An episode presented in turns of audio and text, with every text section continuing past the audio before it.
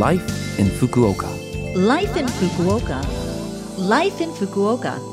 This program is brought to you by Fukuoka City. Good morning, and thank you for listening to Life in Fukuoka on Love FM with me, Colleen. This program is just a short show to share with you tips on how to live in Fukuoka City more comfortably, as well as give you information from the city and things to do when you're out and about. For all of that, make sure you tune in every Monday morning for Life in Fukuoka in English. Life, in. Fukuoka.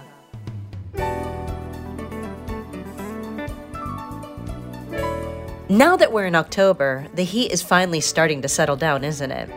It's a nice season, and not just because of the weather. During this season in Japan, we have Minori no Aki, the autumn harvest, expressing the abundance of grains, rice, and fruits that get harvested this season. We've also got Shokuyoku no Aki, or the autumn appetite. Have you heard of either of these expressions before? Anyway, today, in line with the harvest, I'd like to introduce you to Shinmai, the rice that's currently in season. Shinmai refers to rice that is harvested in the autumn and milled and packaged by December 31st of the same year. Shinmai has a plump texture and a strong sweetness and umami flavor. Fukuoka boasts many delicious locally produced rice varieties.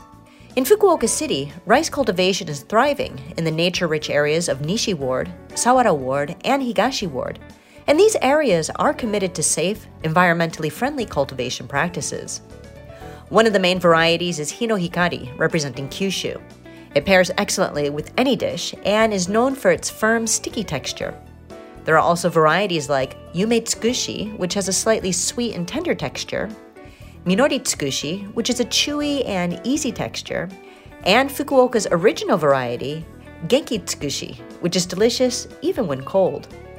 One rice dish to try this season is Takikomi Gohan, a dish made with autumn flavors like sweet potatoes, chestnuts, and mushrooms mixed with rice. Savor the taste of autumn by enjoying Fukuoka's delicious rice. Life in Fukuoka. All right, well, now I have some information for you from Fukuoka City about COVID 19 vaccinations.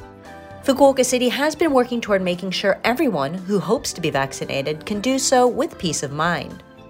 This year as well, the COVID 19 vaccine continues to be available free of charge. Inoculation with the vaccine that's effective against the Omicron variant XBB 1.5, the current prevalent strain, is being carried out for all those who wish to receive it, age six months and older. When the inoculation coupon arrives, please visit the reservation site or call the vaccine call center to make a reservation. Unused vaccination tickets received earlier can also be used. And if you've lost your vaccination ticket or have not received it, please contact the call center. People who have relocated recently to Fukuoka City from overseas and who hope to get vaccinated need to fill out an application to receive the inoculation tickets.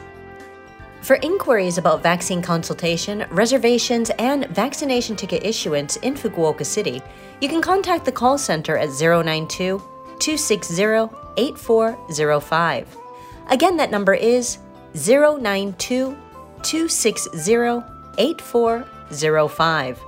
Calls will be taken every day from 8:30 a.m. to 5:30 p.m., and support is provided in seven foreign languages, including English, Chinese, Korean, Vietnamese, and Nepali. Finally, I'd like to share some information on an event being held this coming weekend. On Saturday, October 7th, the Kankyo Festival Fukuoka 2023, roughly translated to the Fukuoka Environmental Festival, will be held. This marks the 20th edition of the festival and it'll take place at three locations the first floor of Solaria Plaza, Fukuoka Mitsukoshi Lion Hiroba, and Maizuru Park. At the Fukuoka Mitsukoshi Lion Hiroba, the theme will be Let's enjoy learning about SDGs and the Asia Pacific region. The event will feature an exhibition of drawings by children from the Asia Pacific region, quizzes with English elements, touch games utilizing digital technology, and other activities to make learning about SDGs fun. No advance registration is required to participate in this event. For more details, please visit the website by searching for Kankyo Festival Fukuoka or Asia Pacific City Summit. Life in Fukuoka.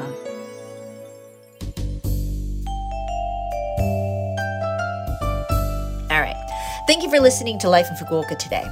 I had a lot of information to share, and there is that phone number that you might like to hear again, which you can if you listen to this program's podcast, or you can check out the blog and the contents of this program to get that information. Just go to the Love FM website and look up this program's page. We're also asking for messages from our listeners. Any message is great. Let us know what you think about the show or things you've discovered in Fukuoka. The email address to send to is 761 at lovefm.co.jp. Again, that is 761 at lovefm.co.jp. Have a great day, and I will speak to you again next week.